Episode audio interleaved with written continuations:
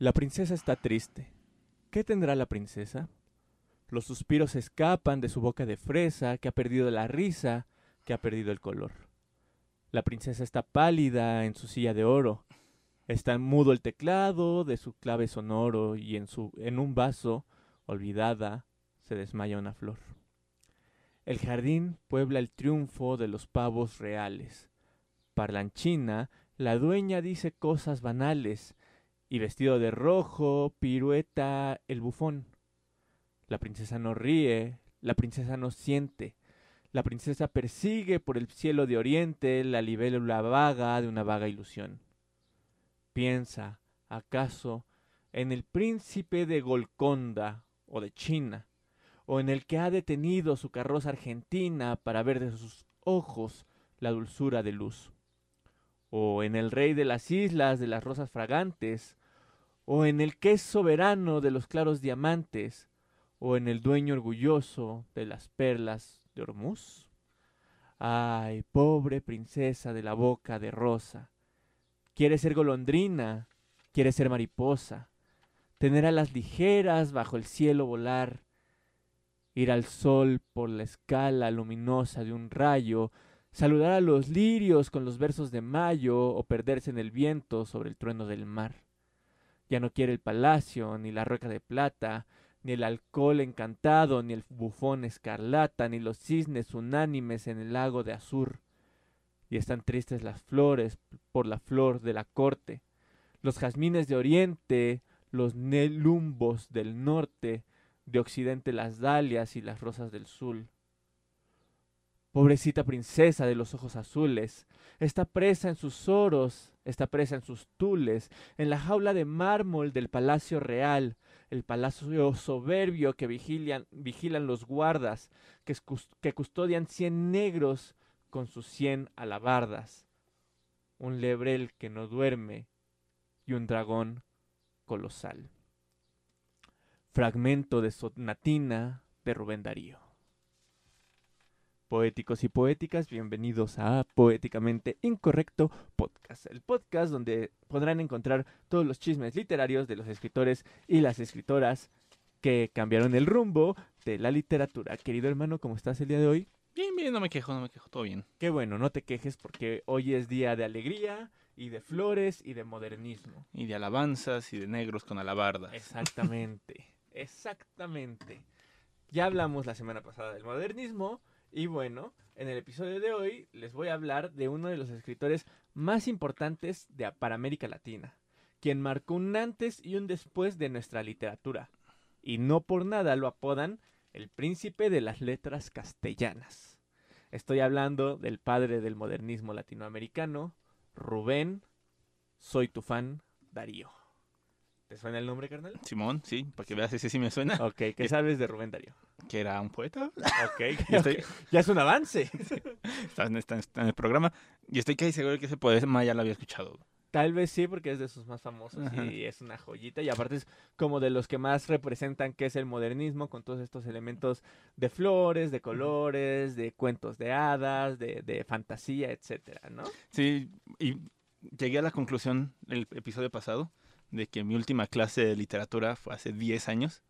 Entonces posiblemente por eso no recuerdo ninguno de estos autores. Bueno, sí, no, no, habíamos puesto a pensar en eso. Digo, mi última clase de física también probablemente fue hace como 10 años y si me preguntas de física, si de por sí nunca fui bueno en física, pues con, esto menos, ¿verdad? Entonces disculpa que no recuerde los detalles, pero sí, me suena, me suena. Tienes toda la razón. Por eso por eso hacemos este podcast, para refrescarles toda la memoria de esos. Una vez a la semana se meten, nos escuchan mientras van al trabajo, mientras hacen el quehacer, mientras se, echan un changuichito y recuerdan sus tiempos de literatura de la prepa, ¿no? Está padre.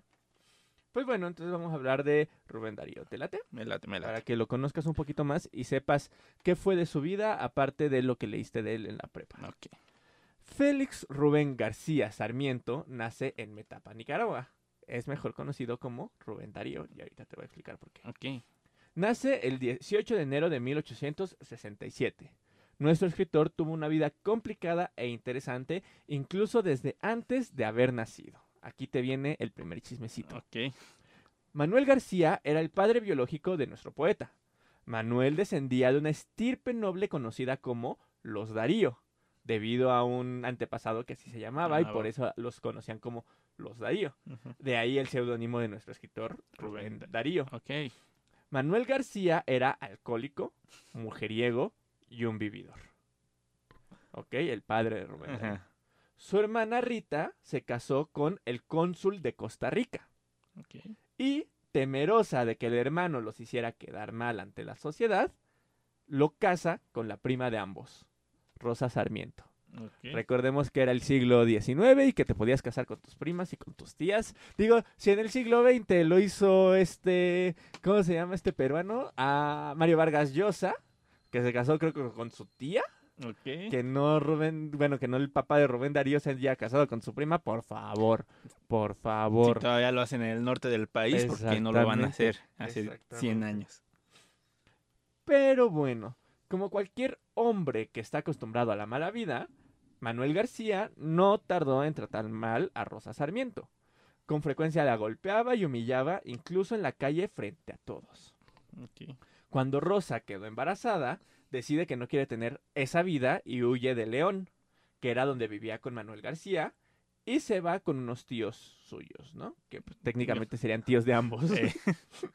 Sus tíos se la llevan a otro pueblo para trabajar en un negocio familiar, porque aparte era una familia adinerada, digo, no por nada eran conocidas como los Darío, eran una familia, lo que hoy llamaríamos clase media, media alta, o sea, no, no tenían mucho dinero, pero tampoco estaban en la miseria, o sea, la familia poseía negocios, te digo que la prima se casó con un cónsul, pero eso fue como elevarlo socialmente, ¿no? Por eso la hermana estaba tan preocupada de que los hiciera quedar mal el hermano, porque habían escalado en, en la sociedad por Ajá. haberse casado con el cónsul.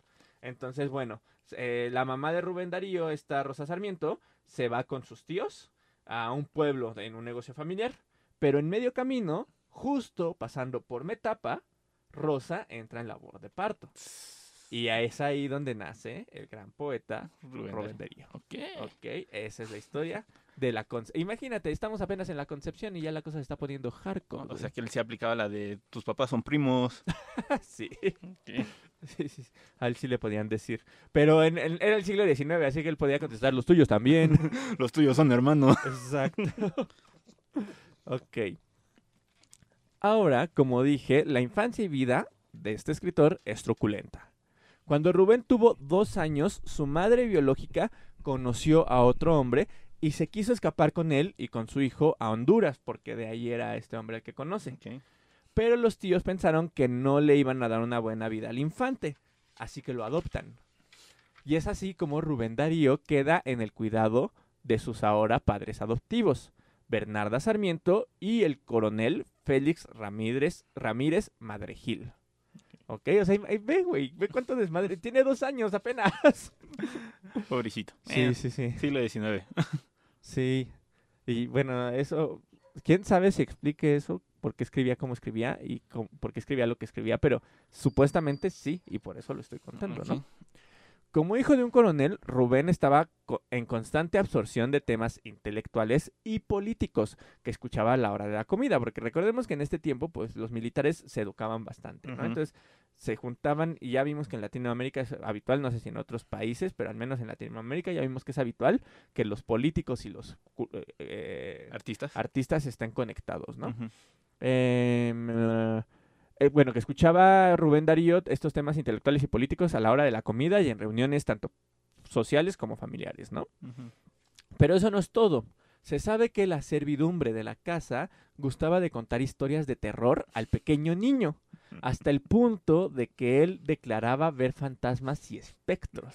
Ah, culos. Porque aparte recordemos, una vez más, siglo XIX, muy probablemente la servidumbre eran indígenas y a lo mejor incluso hasta pues de raza, bueno, af- africanos Ajá. que en algún momento fueron esclavos, que trajeron de, Sí. de allá y que pues no, no, no escalaron socialmente, ¿no? Entonces tenían todo este imaginario de leyendas, de mitos más antiguos que no se asemejan con la religión prehispánica, brujas, etcétera. Entonces, más bien con la religión católica, Ajá. de brujas, etcétera. Y incluso aquí vemos un símil entre la infancia de Rubén Darío un poco, un poco un símil entre Rubén Darío y, por ejemplo, Gabriel García Márquez, que él también, por ejemplo, tiene un libro que se llama eh, Del amor y otros demonios, donde la protagonista es una niña que también la servidumbre de la casa le cuenta mitos y leyendas de brujería y demás. Entonces vemos que era algo como común de, de, pues, de Latinoamérica. Pero siento que es más del sur de Latinoamérica. O sea, también se da aquí en México, pero este tipo de cosas yo las he notado más en el sur. No sé por qué será. O sea, te digo, también se da aquí en México. Digo, no por nada también el realismo mágico también se dio aquí en México. No por nada tuvimos escritores como Juan Rulfo o como esta escritora que ya que ya vimos que Elena Garro, que también absorbió mucho de este folclore mexicano, pero te digo que yo siento que se da más en el sur de nuestro país. Pues siento Bueno, digo, de Latinoamérica. Siento que en parte es por, por, por toda la cultura latina, o sea, que hubo esta mezclolanza entre culturas prehispánicas, de los esclavos que traían de África y de la cultura católica. Entonces, pues ya hasta la fecha, pues, todavía cosas como la llorona, los Ajá, mismos sí. santos son algo muy latinoamericano. Sí, sí, sí, Entonces, pues supongo que sí es muy latinoamericano en general. Uy, perdón. Bueno, pues como te decía, era com- bueno, era- estaba tan expuesto Rubén Darío a este tipo de cosas que él decía ver fantasmas y espectros, ¿no? Y la infancia de Darío lo hizo vivir con tal terror que nunca pudo dormir con la luz apagada. Incluso cuando era adulto tenía que dormir con la luz encendida, güey. O sea, imagínate los traumas de la infancia que No. tenía este vato. Y espérate, porque vamos empezando. Todo esto es importante porque, como ya dije, marcó la vida y pluma fantasiosa del escritor. Ya vimos en el poema con el que abrimos que hablaba de hadas, de castillos, etcétera, ¿no? Y el cúmulo de esta historia tuvo su epítome cuando una vecina de Rubén Darío lo invitó a su casa. Ahí, en ese entonces, Rubén Darío tenía seis años. La, la vecina le dijo, vente chiquito, métete a la casa. Aquí. Y ahí le presentó a otra mujer. Una mujer toda vestida de negro que parecía un espectro. Esta mujer lo abraza, lo besa y comienza a llorar. La vecina le dice a Rubén Darío, esta es tu verdadera madre. Se llama Rosa y ha venido a verte.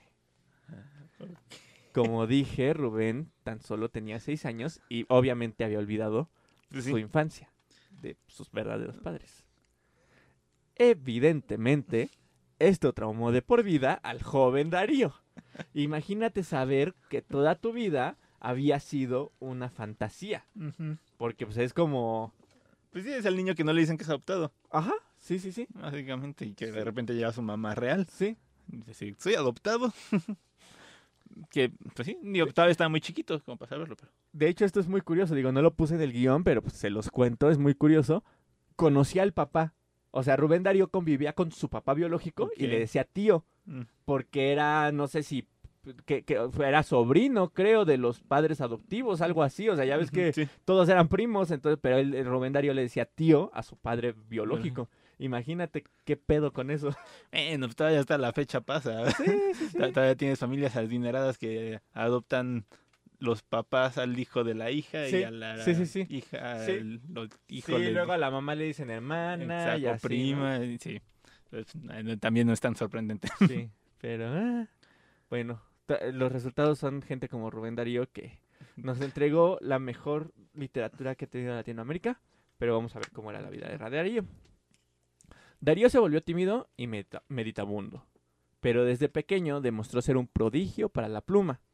Tras la muerte de su padre adoptivo, el coronel Félix Ramírez, que fue en 1871, la familia pasó a apuros económicos e incluso se pensó en colocar al joven Ru- Rubén como aprendiz de sastre. Según su biógrafo Edelberto Torres, Darío asistió a varias escuelas de León antes de pasar en 1879 y 1880 a educarse con los jesuitas, que también los jesuitas tienen mucha presencia en Latinoamérica, ¿no? Pues sí, básicamente la base de toda la educación en Latinoamérica. pues, Son los los jesuitas. jesuitas. Ajá. Durante ese tiempo, eh, este tiempo de infancia de Rubén Darío, eh, el joven descubrió que podía vender poemas a enamorados y personas del pueblo, aparte de publicarlos en periódicos, porque Ujú. pues, eran otros tiempos, ¿no? Ahorita está medio cabrón hacer eso. Sí, sí, se te acerca alguien a venderte un poema y dices, no, ahorita no, joven, muchas Sí. gracias. Así que se puso a escribir y poco a poco es conocido como con el apodo de El Niño Poeta. Aquí. Otra anécdota interesante de nuestro escritor. Esta es una leyenda. en la que se dice que siendo él muy joven, de unos 13 años más o menos, se enamoró de una trapecista de un circo que visitaba el pueblo. Oh. Cuando se enteró que el circo dejaba el lugar, decidió disfrazarse de payaso y hacer una audición para ver si lo admitían, Oh. pero no logró su cometido. Oh, qué payasos. Rubén Darío está influenciado por el Quijote, las obras de Moratín, las Mil y Una Noches, la Biblia, él sí la leyó a diferencia de Enrique Peña Nieto, y los oficios de Cicerón, ¿no? Que aparte son textos, muchos de estos muy fantasiosos. Sobre todo la Biblia. Sobre Sí, todo la Biblia. Sí, si te das cuenta, es mucho, tanto la Biblia como las Mil y Una Noches son mucho de eh, mitología. Son mucho de mitología y de ahí viene la literatura maravillosa de la mitología. Para más información, revisen el video de literatura maravillosa de Poéticamente Incorrecto, el blog. Eh. Como ya dije, escribió desde muy joven. Se conserva un soneto escrito por él en 1879 y publicó por primera vez en un periódico poco después de cumplir los 13 años. El texto es una elegía titulada Una lágrima. Este texto apareció en el diario El Termómetro de la ciudad de Rivas el 26 de julio de 1880. Poco después colaboró también en El Ensayo, que era una revista literaria de León, y según el estudioso Teodosio Fernández, en estos textos se podía encontrar las influencias de los poetas españoles de la época como eran Zorrilla, Campoamor, Núñez de Arce y Ventura de la Vega. Aunque una de las lecturas más importantes de Rubén Darío es la de Víctor Hugo, el romántico francés. Que aparte, no sé si te acuerdas que lo menciona en el poema de Roosevelt, que leímos la semana Ah, pasada, ajá. menciona a Víctor Hugo. Ujú, Entonces, ya vimos que está absorbiendo en Zorrilla, Campoamor y demás, está absorbiendo las tendencias realistas que había en España, pero al mismo tiempo también absorbió el... El, romanticismo. moderno. Bueno, Sí. en ese entonces moderno, ¿no? Ah, no recuerdo si Zorrilla, no, no me voy a meter en camisa de once varas, no recuerdo bien a en, en qué periodo están estos escritores, pero según yo sí, sí ya están pegados al modernismo. Pero bueno, pero sí, Víctor Hugo sí es romántico, romántico, ¿no? Entonces ya vimos que hay como varias tendencias literarias influyendo a Rubén Darío. Las obras de Darío muestran la, importan- eh, la importancia del pensamiento liberal, hostil a la excesiva influencia de la Iglesia Católica, eh, como en el caso de su texto titulado El Jesuita, que publicó en 1881. En cuanto a su actitud política, su influencia más destacada fue el ecuator- ecuatoriano Juan Montalvo, a quien imitó de manera deliberada en sus primeros artículos periodísticos. ¿Ok? Entonces ya vimos que, pues al final de cuentas, joven está, y educado, se estaba Involucrando en la política. involucrando y pues, en, en el ala izquierdosa de ese entonces, ¿no? A los 14 años proyectó publicar un primer libro titulado Poesías y artículos en prosa, pero este texto no vería la luz hasta 50 años después de su muerte. Ok, o sea, él quería publicarlo a los 14. Imagínate No, cuánto tiempo tuvo que pasar para que, publi- que se publicara este texto. Y tú quejándote porque tu libro tardó como dos años, carnal. En diciembre de 1881 se trasladó a Managua, a instancias de algunos políticos liberales que habían concebido la idea de que, dadas sus dotes poéticas, debería educarse en Europa a costa del erario público. Ok. ¿Ok? O sea, querían que pr- prácticamente le dieran una beca para estudiar a Europa. No obstante, el tono anticlerical de sus versos no convenció al presidente del Congreso, que era un conservador llamado Pedro Joaquín Chamorro y Alfaro. y se resolvió que Rubén Darío estudiaría en la ciudad nicaragüense de Granada. ¿Ok? Nuestro escritor, sin embargo, prefirió quedarse en Managua. eh, bueno, sí, eh, quedó irse. eh, ah, espérame, ya me pedí. Mm, Sí, nicaragüense. Ah, perdón. Se propone que Darío estudie en Granada y él prefiere quedarse en Managua, que es donde fue a reunirse con estos políticos. Y ahí continuó su actividad periodística, colaborando en los diarios El, El Ferrocarril y El Porvenir de Nicaragua. Poco después, en agosto de 1882, se embarca en el puerto de Corinto hacia El Salvador. ¿Te acuerdas que cuando hablamos de Federico Gamboa, Rubén. Darío y Federico Gamboa se conocen En. Salvador? Ah, en El Salvador. Cuando los dos estaban haciendo ahí cuestiones políticas. Ok. ¿Ves cómo todos se conectan, güey?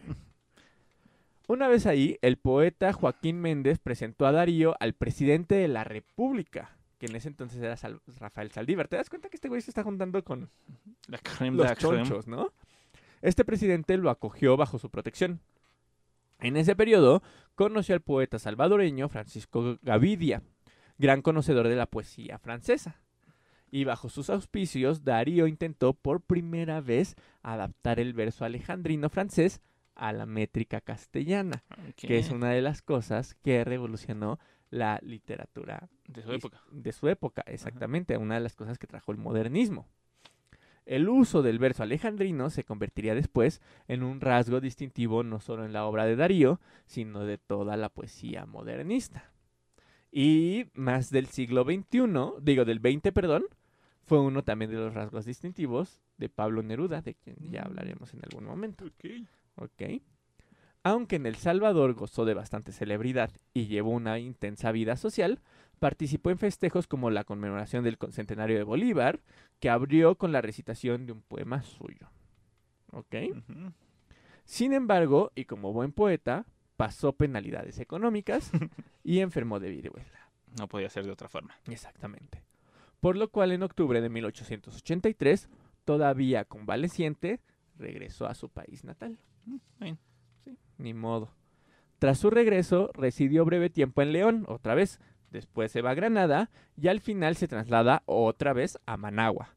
Y ahí se reencuentra, ah no, ahí encontró trabajo, perdón, en la Biblioteca Nacional y se reencuentra con Rosario Murillo, con quien había tenido un amorillo de juventud. Esto me encanta, güey. En 1884, en mayo, fue condenado por vagancia, porque, pues, siglo XIX.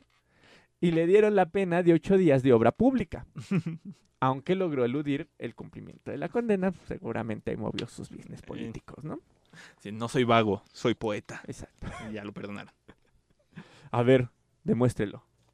La princesa está triste. ¿Por qué está triste la princesa? Poeta. Lárguese de aquí. Liberado. Liberado. Tiene razón, tiene razón. No es vagancia, es poeta. Ah, también por ese entonces continuaba experimentando con nuevas formas poéticas e incluso llegó a tener un libro listo para su impresión que iba a titularse Epístolas y Poemas. Este segundo libro tampoco llegó a publicarse y habría de esperar hasta 1888, Bien. Que apareció por fin con el título de Primeras Notas. ¿Te das cuenta cómo lleva bastante tiempo intentando publicar y no lo logra a pesar de que ya publicaba en periódicos? Digo, para todos esos que están frustrados de que no han publicado su primer libro, Rubén Darío intentó publicar dos y no lo logró. Probó suerte también con el teatro, llegó a estrenar una obra titulada Cada oveja, y esta obra tuvo cierto éxito, pero hoy se ha perdido y ya no sabemos de qué trata. Ah. No obstante, encontraba insas- insatisfactoria la vida en, Na- Mara- en Managua y aconsejado por el salvadoreño Juan José Cañas, optó por embarcarse para Chile, hacia donde partió el 5 de junio de 1886. Y este es el viaje que cambia la historia de la literatura para siempre. O sea, date cuenta, una fecha, 5 de junio de 1886, Ujú. y todo cambió, güey. Nada más por irse a Chile. Nomás por irse a Chile, sí. Y ahorita vamos a ver por qué, pero es de las cosas que tú dices, wow, ¿no? ¿Qué, qué pasaría si... ¿Cómo sería la historia, no? Si eso no hubiera pasado. Exactamente, exacto, porque ve lo que pasa en Chile.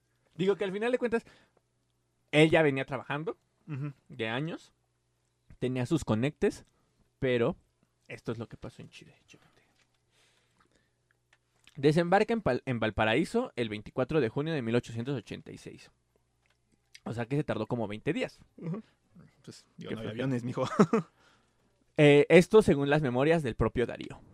Una vez en Chile, gracias a recomendaciones obtenidas en Managua, recibió la protección de Eduardo Porier y del poeta Eduardo de la Barra.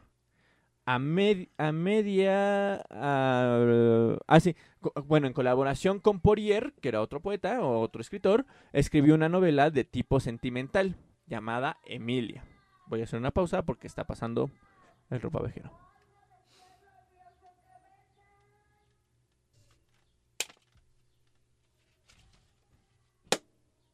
Ya, continúo. Mm.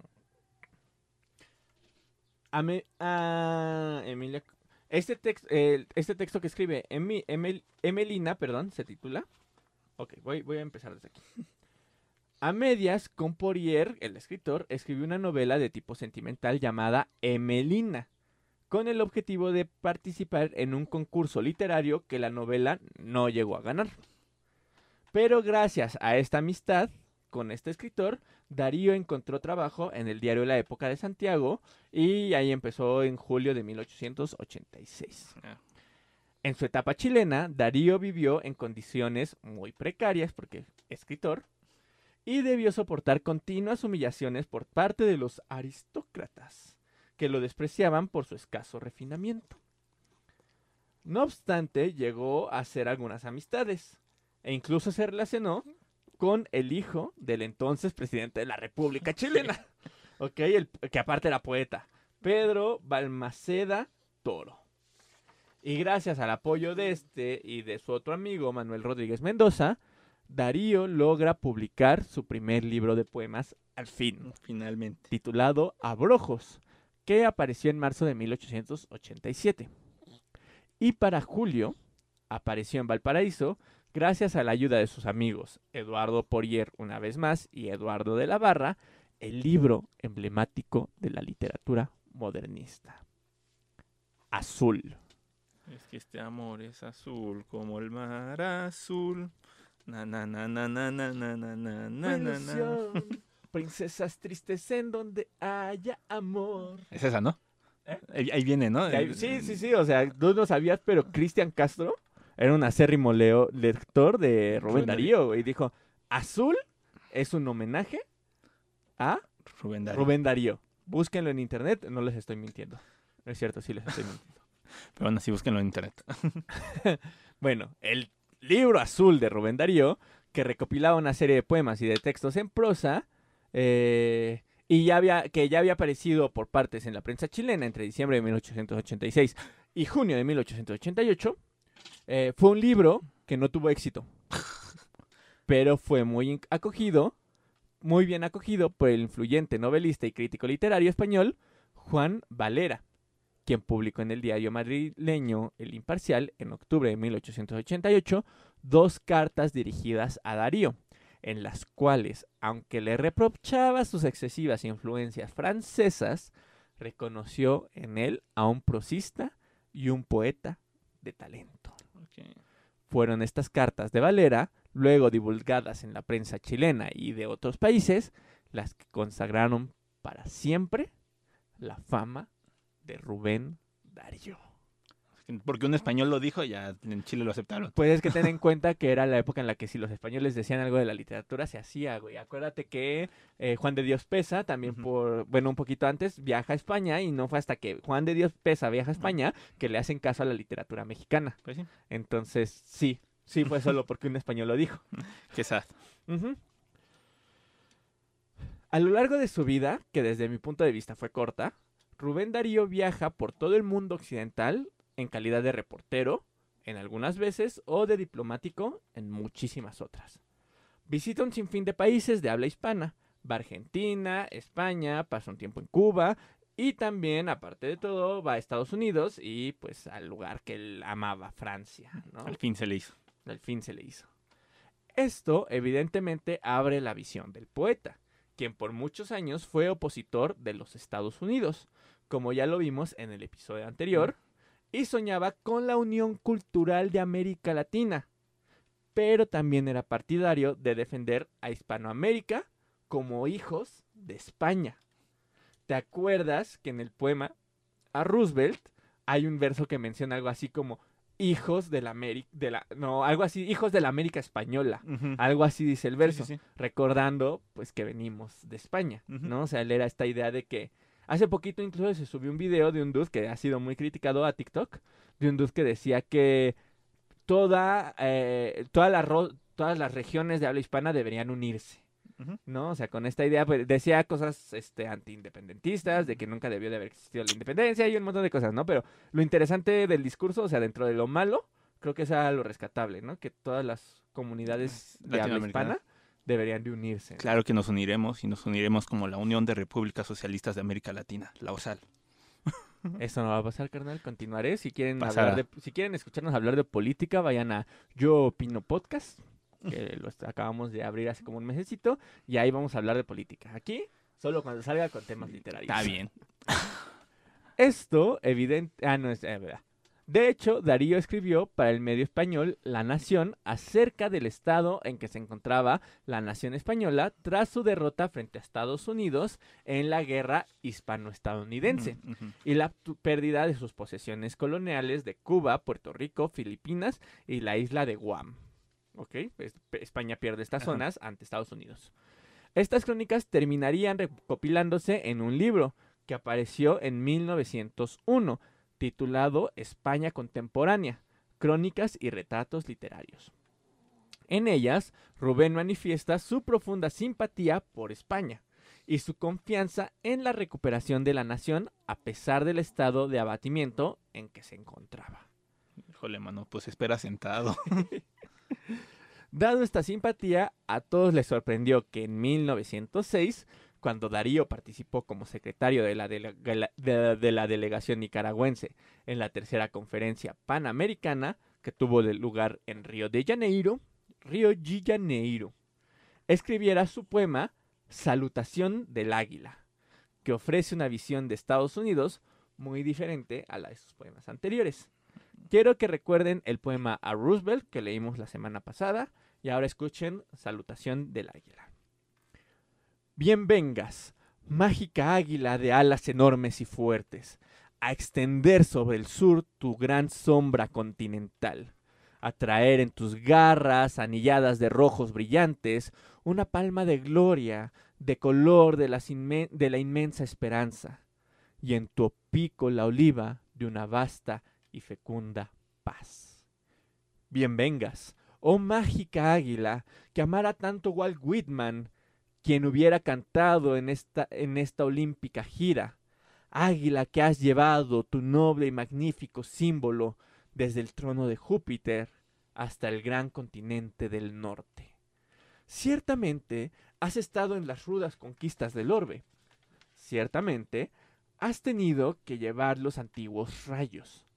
Si tus alas abiertas, si tus alas abiertas la visión de la paz perpetúan, en tu pico y las uñas está la necesaria guerra.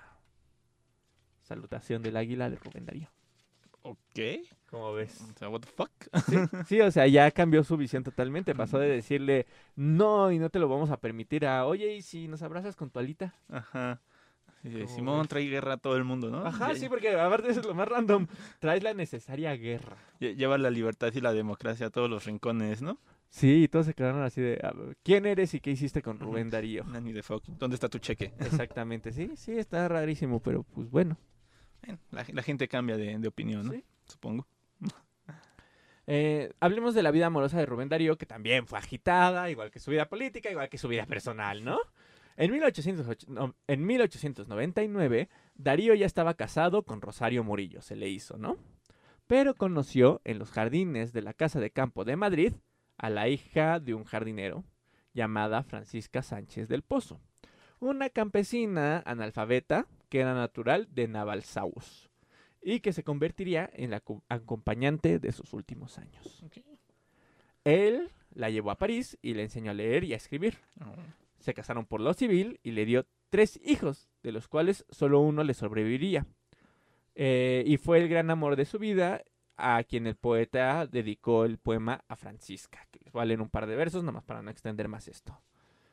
Ajena al dolo y al sentir artero, llena de ilusión que da la fe, Lazarillo de Dios en mi sendero, Francisca Sánchez, acompáñame. Qué bonito.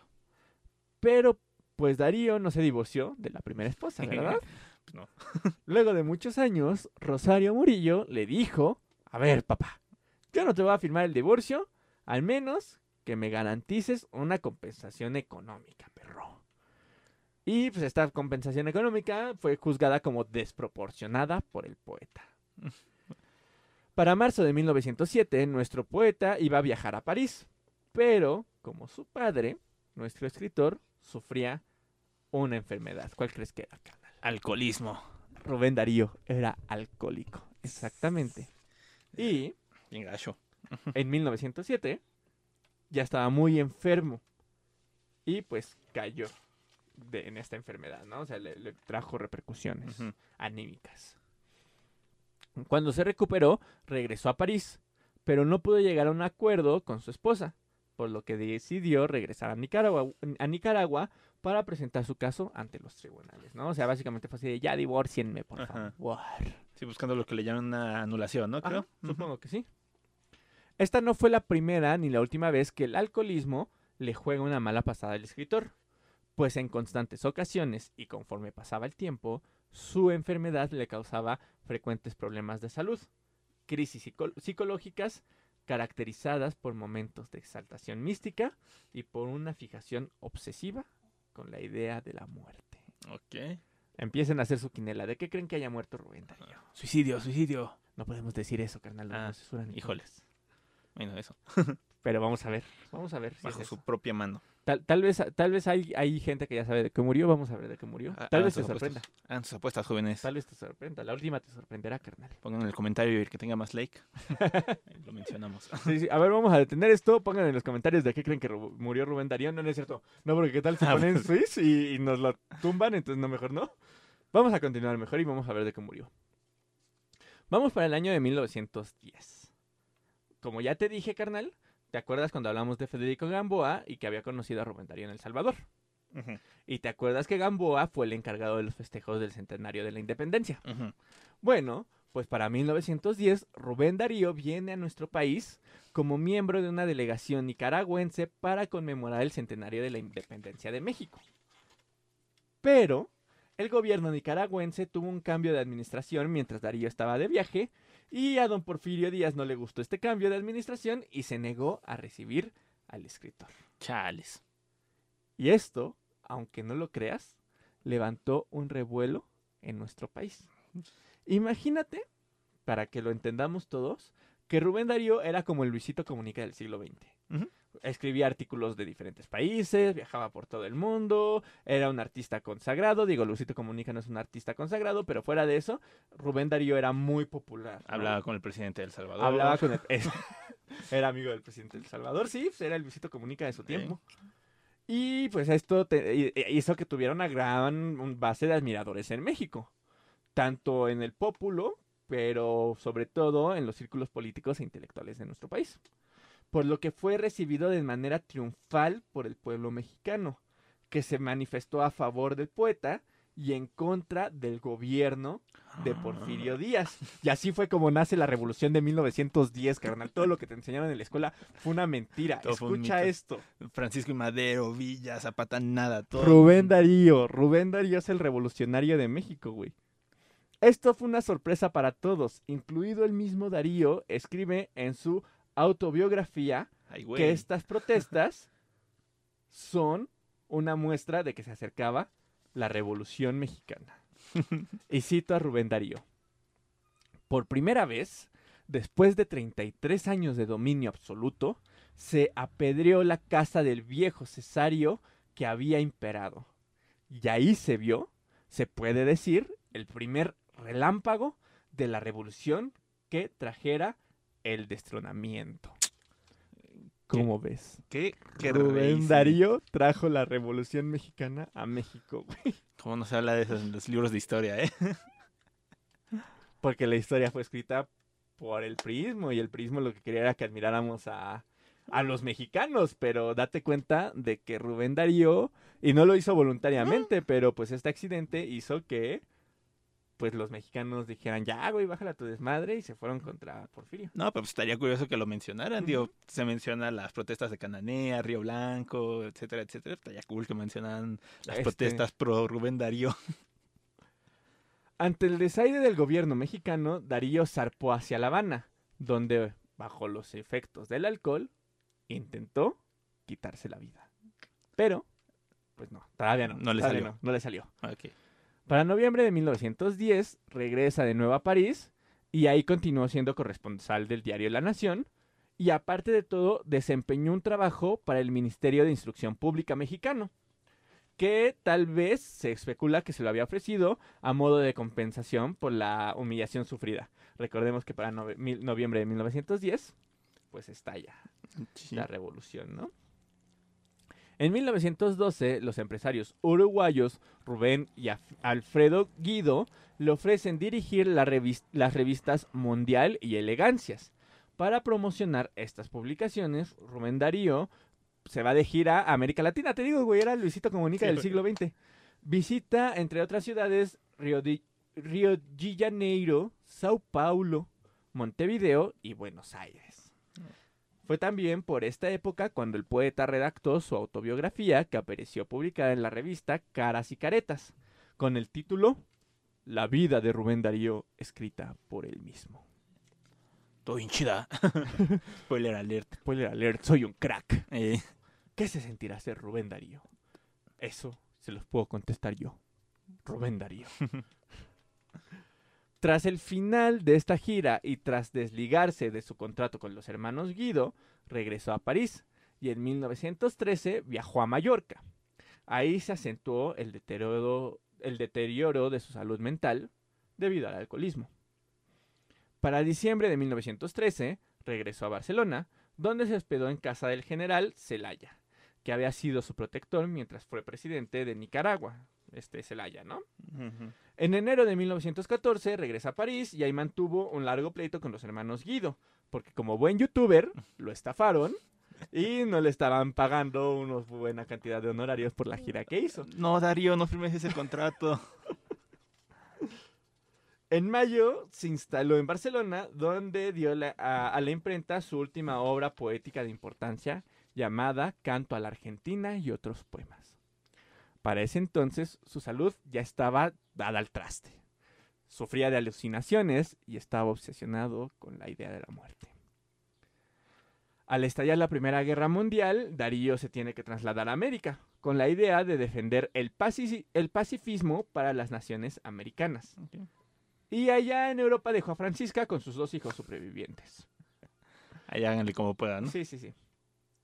Eh, y bueno, el abandono del poeta habría de arrojar poco después a la miseria a la familia que dejó ahí en Europa, ¿no? No, bueno. Qué buen, qué buen sujeto era ese Darío, Siguiendo los pasos de su padre. Exactamente. Para enero de 1915 leyó en la Universidad de Columbia, en Nueva York, su poema Pax. Siguió hacia Guatemala, donde fue protegido por su antiguo enemigo, el dictador Estrada Cabrera, y por fin, a finales de año, regresó a su tierra natal, Nicaragua. Se fue a la ciudad de su infancia, León, y el 7 de enero de 1916 eh, no, perdón, se traslada a la ciudad de su infancia, que es León, el 7 de enero de 1916, y murió menos de un mes después, el 6 de febrero de 1916. Adivina de qué carnal. ¿Suicidación? Le dio una Ah. cirrosis hepática, Ah, mi como segunda opción. alcoholismo. Era mi segunda opción. El alcoholismo había ganado la guerra y Rubén Darío había fallecido. No puse la edad, pero si no mal recuerdo tenía cuarenta y tantos, cuarenta y siete, si no mal recuerdo. A ver, nace, ahorita les digo, ahorita las- les digo, no, no, no se me vayan, poéticos y poéticas, mientras les cuento un chiste. Había una vez un perro chiquito, un perro muy bonito que se cayó y se pegó. El perrito se llamaba Pegamento. En Darío nace en 1867 y muere en 1916. O sea que tenía, tú eres el de las matemáticas, Ah, 49. Ok. Ajá, 49. fue relativamente joven, ¿no? Las honras fúnebres duraron varios días y fueron presididas por el obispo de León, Simeón Pereira y Castellón, y el presidente de su natal eh, Guatema- Nicaragua, perdón, Adolfo Díaz Recinos. Fue sepultado en la Catedral de León el 13 de febrero del mismo año, al pie de la estatua de San Pablo, cer- cerca del presbítero y debajo de un león de concreto, arena y cal, hecho por el escultor granadino Jorge Navas Cordonero. Fancy. Sí, fue de esos escritores que fue. Es el príncipe, es el príncipe de las letras hispanoamericanas, carnal, por Dios. El archivo de Darío fue donado por su ahora viuda, Francisca Sánchez, al gobierno de España en 1956. Y ahora está en la biblioteca de la Universidad Complutense de Madrid. De los hijos que Darío tuvo con Francisca, murieron tres siendo muy niños y el otro falleció en la madurez y fue enterrado aquí en nuestro país, en México. Ah, qué. Ujú.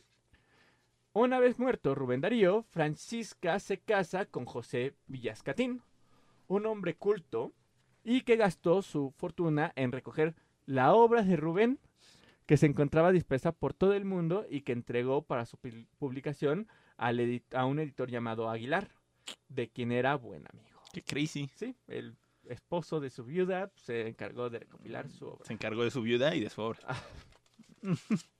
Y esa, querido hermano, es la vida y obra de el mejor escritor de América Latina, Rubén Darío. Pues ahí, ahí, ¿eh?